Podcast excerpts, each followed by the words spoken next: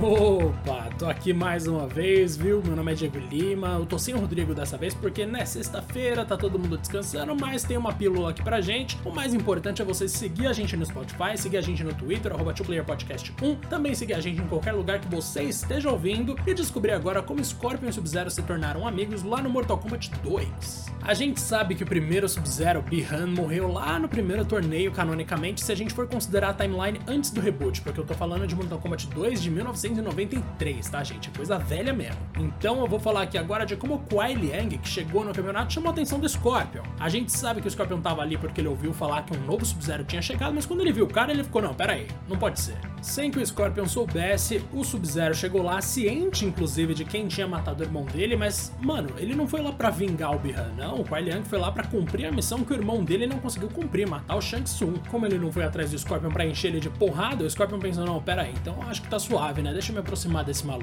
E eventualmente eles se aproximaram realmente. No final do Sub-Zero, a primeira telinha ali que aparece quando você termina a torre diz o seguinte: Ele descobriu a vingança de Scorpion contra o próprio irmão, mas nunca saberá por que teve a vida poupada. Talvez exista um terceiro torneio no futuro dele? Ao que tudo indica, então, o Sub-Zero, nosso queridíssimo Kuai Liang, como a gente sabe hoje em dia, ouviu falar sobre a vingança do Scorpion, mas pensou que se tornaria um alvo e não se tornou. Aí que entra o final do Scorpion para complementar a coisa do Kuai Liang. Depois que você zera a torre com o Scorpion, aparece isso aqui, ó. Após descobrir que Sub-Zero havia retornado, Scorpion Scorpion entrou no torneio de Shao Kahn. Ele testemunhou o momento em que Sub-Zero poupou a vida de um oponente e percebeu que esse não era o mesmo Sub-Zero que o havia assassinado tanto tempo atrás. Ele permitiu que o ninja continuasse vivo e decidiu lutar contra os guerreiros de Outworld nessa competição profana.